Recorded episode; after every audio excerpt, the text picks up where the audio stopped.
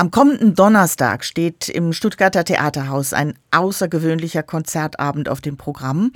Unter dem Titel Dennoch breitet die Arme aus wagen der Musiker und Komponist Christoph Haas und die Sängerin Stefanie Haas einen, wie Sie es nennen, poetischen Zwischenruf. Einen Abend mit Lyrik und Musik, der Hoffnung machen soll in schwierigen Zeiten. Als Ensemble Cosmedin machen die zwei sonst immer wieder atmosphärische Klangreisen in weit zurückliegende Zeiten, zur Mystik des Mittelalters à la Hildegard von Bingen, zu alten ambrosianischen Sakralgesängen oder hebräischen Psalmen. Stefanie Haas ist dabei Sängerin und Rezitatorin. Christoph Haas kreiert mit außergewöhnlichen Instrumenten Klangwelten zwischen Gegenwart und ferner Vergangenheit. Jetzt also dieses von der unmittelbaren Gegenwart inspirierte Programm, das im vergangenen November Premiere im Theaterhaus gehabt hat und auf große Gegenliebe beim Publikum gestoßen ist. Der Komponist Helmut Lachenmann zum Beispiel schwärmt von einer kostbaren Veranstaltung. Und um uns von diesem besonderen Lyrikabend zu erzählen, sind Stefanie und Christoph Haas zu mir ins Studio gekommen. Hallo und herzlich willkommen. Hallo. Dankeschön, wir freuen uns. Christoph Haas, was, was ist die Idee hinter diesem Programm? Wie ist das Ganze entstanden? Entstanden ist es unter dem unmittelbaren Eindruck des Ukraine-Krieges. Und das ist ja nicht die einzige fundamentale Krise, die wir erleben. Es geht ja gerade so weiter. In vielen Feldern erleben wir Umbrüche, Einbrüche, Abbrüche, spüren wir große Verunsicherung in der Bevölkerung. Ja, in dieser Ratlosigkeit, in der wir uns befunden haben und natürlich ringsum spüren, wenn wir sprechen, sind uns Autorinnen und Autoren auch erstmal einfach in den Sinn gekommen, mit denen wir leben. Die wachten wieder neu auf. Sie haben uns die gleichen Wörter, aber jetzt doch anders mhm. gesagt. Mhm. Das war so ein Beginn, der fast ja wie unbewusst begonnen hat und dann entstand die Idee, dass man dieses Glück in der Not nicht zu verzweifeln, dass man das teilen möchte. Ja, was, was sind das für Texte? Welche Dichter kommen und Dichterinnen kommen da vor? Über sie kann man sagen, sie haben alle eine ganz harte Zeit erlebt, also Erster Weltkrieg, Faschismus, Zweiter Weltkrieg.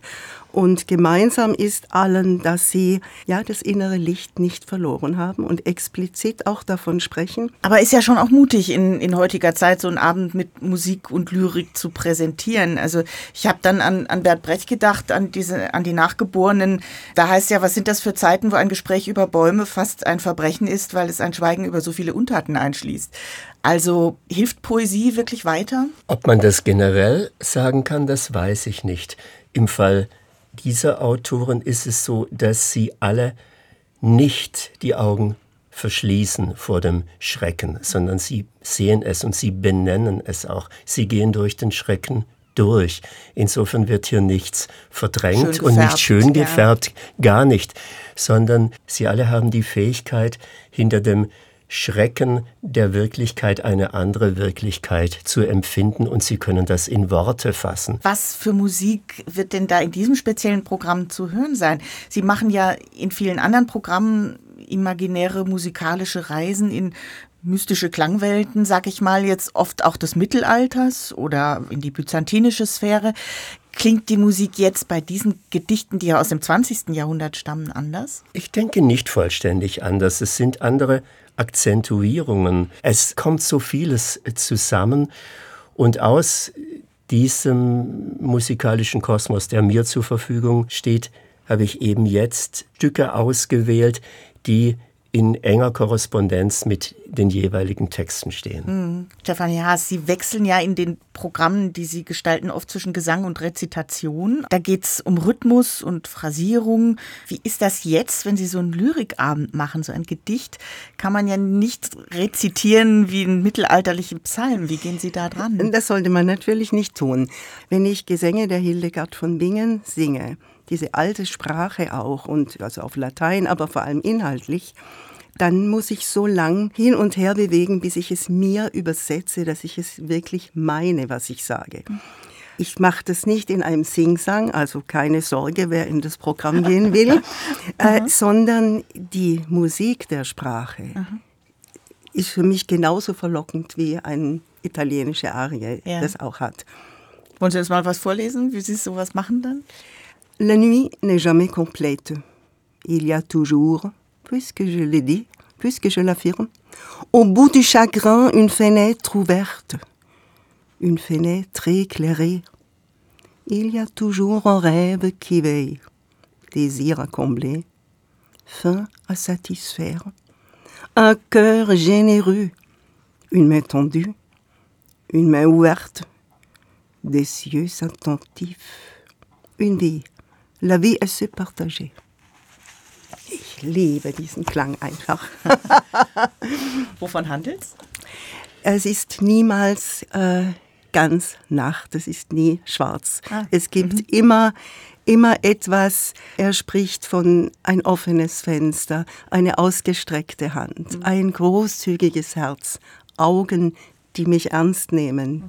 Christoph Haas, jetzt haben Sie für diese schönen Texte wirklich die unterschiedlichsten, oft ganz außergewöhnlichen Instrumente äh, dabei. Sie spielen ja wirklich Sachen, die manche Leute gar nicht kennen, glaube ich. Manchmal spielen sie auch auf Knochen, habe ich gelesen. Glocken, Trommeln, Psalterlaute. Ich stelle mir das bei Ihnen zu Hause auch als so eine Art Panoptikum vor. ähm. Ja, man, äh, also man könnte so sagen, wir haben unser Haus um die Instrumente herum gebaut. So habe ich, mir so hab ich mir es vorgestellt, ja. Was sind so die verrücktesten, seltensten Sachen? Die Frage, ob es etwas ungewöhnlich oder gewöhnlich ist, ist für mich im Grunde völlig uninteressant. Aha. Es geht immer um einen bestimmten Klang. Um die Richtigkeit ich, des Klangs. Ja, ja ganz ja, genau. Also ja. ich habe eine Klangvorstellung. Wir werden ja nachher vielleicht noch auf das Muschelhorn kommen. Ja, da können wir auch gleich drauf kommen. Das Gerne. Hier, also ich muss das, muss das vielleicht mal unseren Hörerinnen und Hörern beschreiben. Das liegt hier schon ganz groß und pracht. Das ist eine prachtvolle Muschel. Die liegt hier schon auf dem Studiotisch. Ich weiß nicht, dann blasen Sie doch einfach mal rein, dass man es mal anhören kann. das mache ich gerne. Was das für ein Klang ist. Ne? Sie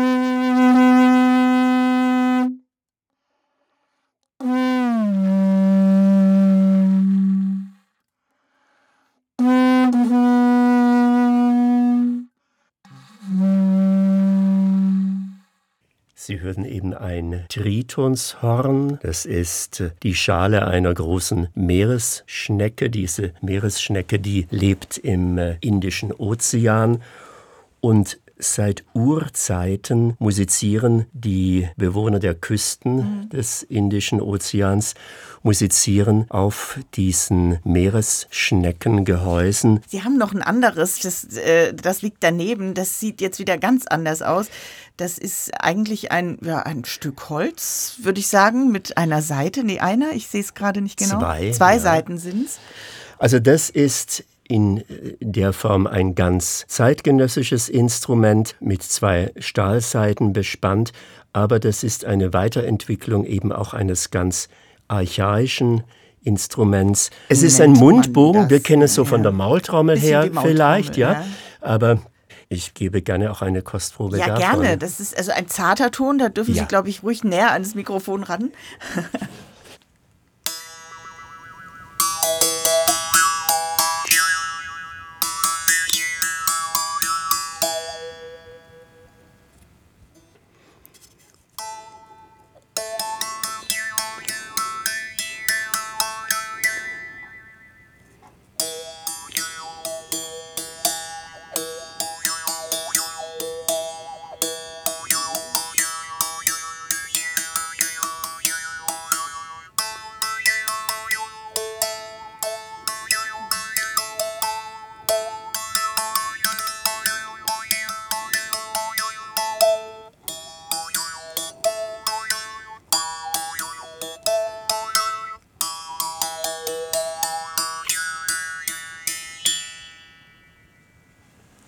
faszinierend. Ne? Also die Obertöne, man hört sie dann schon, aber man merkt auch die Abende, die sie beide gestalten, die sind was für wirkliche Zuhörer. Ne? Also man muss sich auch auf die Ruhe einlassen, die, die sie da auch zwischendrin fordern. Und im Grunde finde ich das auch sehr mutig in, in dieser Zeit, wo ja also die Aufmerksamkeitsspanne von Zuhörenden doch nachweislich sinkt und äh, viele sich so auf Stille gar nicht mehr einlassen können. Aber diese Stille, die ist, Frau Haas, doch auch ein ganz wichtiger Teil Ihrer Programme, oder? Ja, ich fordere ja nichts. Publikum darf alles. Das ist ist mir ganz wichtig, diese Grundhaltung. Diese Stille, die Sie ansprechen, die ist ja etwas, was tatsächlich auch entsteht. Dieses Erlebnis, dieses ruhig werden dürfen für eine Zeit, mit offenen Augen sehen und dabei einfach noch was anderes wahrnehmen. Wenn ich die Augen wirklich offen habe, sehe ich nicht nur die Abendnachrichten.